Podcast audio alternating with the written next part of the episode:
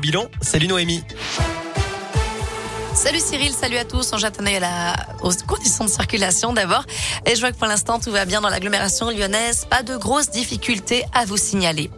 À la une, bientôt un nouveau protocole sanitaire dans les écoles. Il sera dévoilé la semaine prochaine et s'appliquera dès la rentrée des vacances d'hiver. C'est ce qu'annonce Gabriel Attal, le porte-parole du gouvernement à l'issue du Conseil des ministres. Une concertation aura lieu avec les syndicats d'enseignants et les parents d'élèves. Plusieurs pistes sont à l'étude. Le niveau du protocole, le port du masque et la gestion des cas contacts. En attendant, la France a commencé à lever ses mesures de restriction. Depuis ce matin, le port du masque n'est plus obligatoire en extérieur. Les jauges ont été levées dans les enceintes sportives et les lieux Le télétravail, lui, est recommandé trois jours par semaine, mais il n'est plus obligatoire. Le gouvernement a confirmé aussi la réouverture des discothèques le 16 février, conformément au calendrier dévoilé il y a quelques jours. Et puis à partir d'aujourd'hui, les personnes immunodéprimées peuvent obtenir gratuitement en pharmacie des masques FFP2. Il suffit de présenter une prescription du médecin. À l'université de Lyon, eh bien, 10 000 autotests sont mis à disposition des étudiants. Un dispositif pour permettre à chacun de se tester en cas de doute et ainsi limiter la propagation du virus. Opération soutenue par la métropole de Lyon et la région Auvergne-Rhône-Alpes. Lui montrait des symptômes évocateurs du Covid, mais il a été testé négatif. Nordal Lelandais doit être entendu cet après-midi aux assises de l'Isère.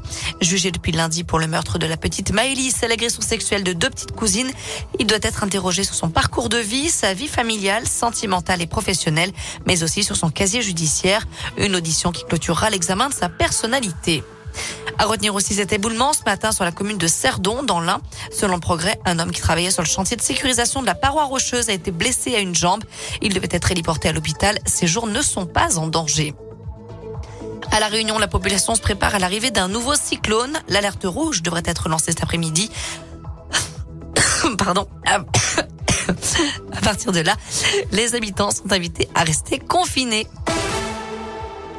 Dans l'actu aussi, ce constat effrayant, la moitié des étudiantes en pharmacie disent avoir été victimes de harcèlement sexuel. Un quart aurait subi une agression sexuelle dans le cadre de leurs études.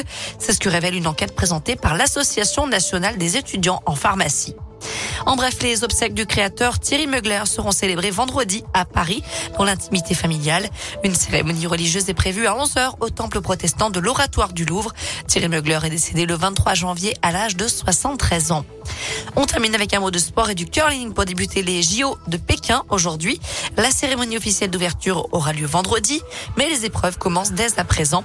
Et puis demain, on suivra Perrine Lafont ski de boss. Voilà pour l'essentiel de l'actu. Côté météo cet après-midi, malheureusement, les éclaircies vont se faire très rares. On va rester plutôt dans la grisaille. Les températures varient entre 8 et 11 degrés pour les maximales. Merci.